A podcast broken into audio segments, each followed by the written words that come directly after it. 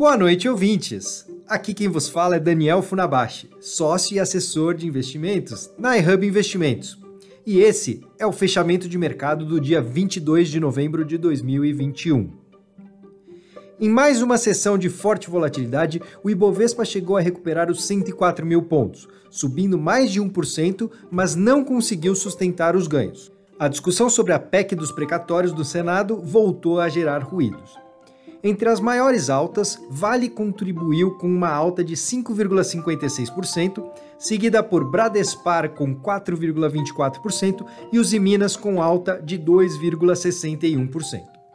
Já no campo negativo, as units e ações do Banco Inter foram as que mais caíram, com 13,67% e 12,65% respectivamente, seguida por uma queda de 9,37% de Localweb.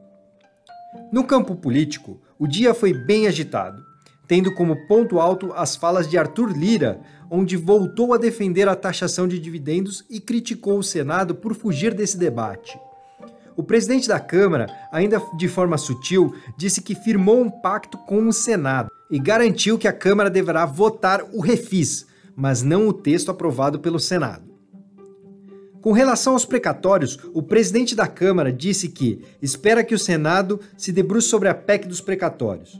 E ainda que os precatórios do ano que vem podem ser de 130 bilhões de reais.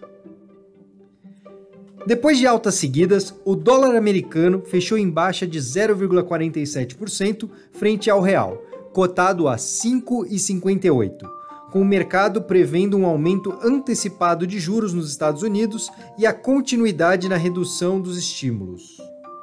O real teve um dos melhores desempenhos entre as principais moedas no mundo.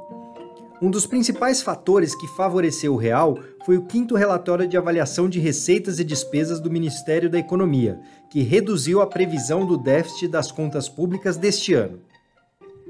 Por outro lado, os contratos futuros de juros fecharam em alta dada a incerteza no cenário político e a imprevisibilidade no cenário fiscal, permanecendo acima de 12% nos vértices de 2023, 2024 e 2025.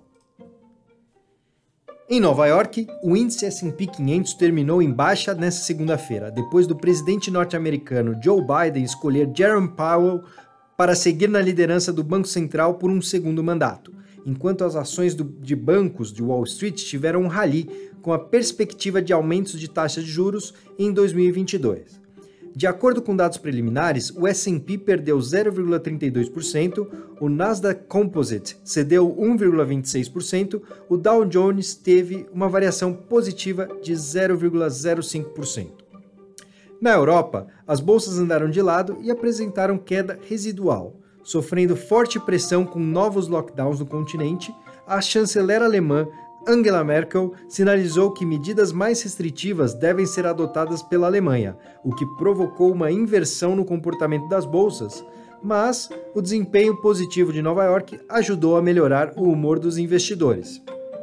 Nesse cenário, o índice pan-europeu Stock 600 caiu 0,13%. Já em Londres, o FTSE 100 avançou 0,44%, enquanto o DAX, o índice da bolsa alemã, recuou 0,27% e o CAC 40 cedeu 0,10% em Paris. E para finalizar, no mundo das criptomoedas, o Bitcoin e o Ethereum caíram por volta de 4,7% nas últimas 24 horas, indicando que o Bitcoin deve ir testar o suporte dos 55 mil dólares.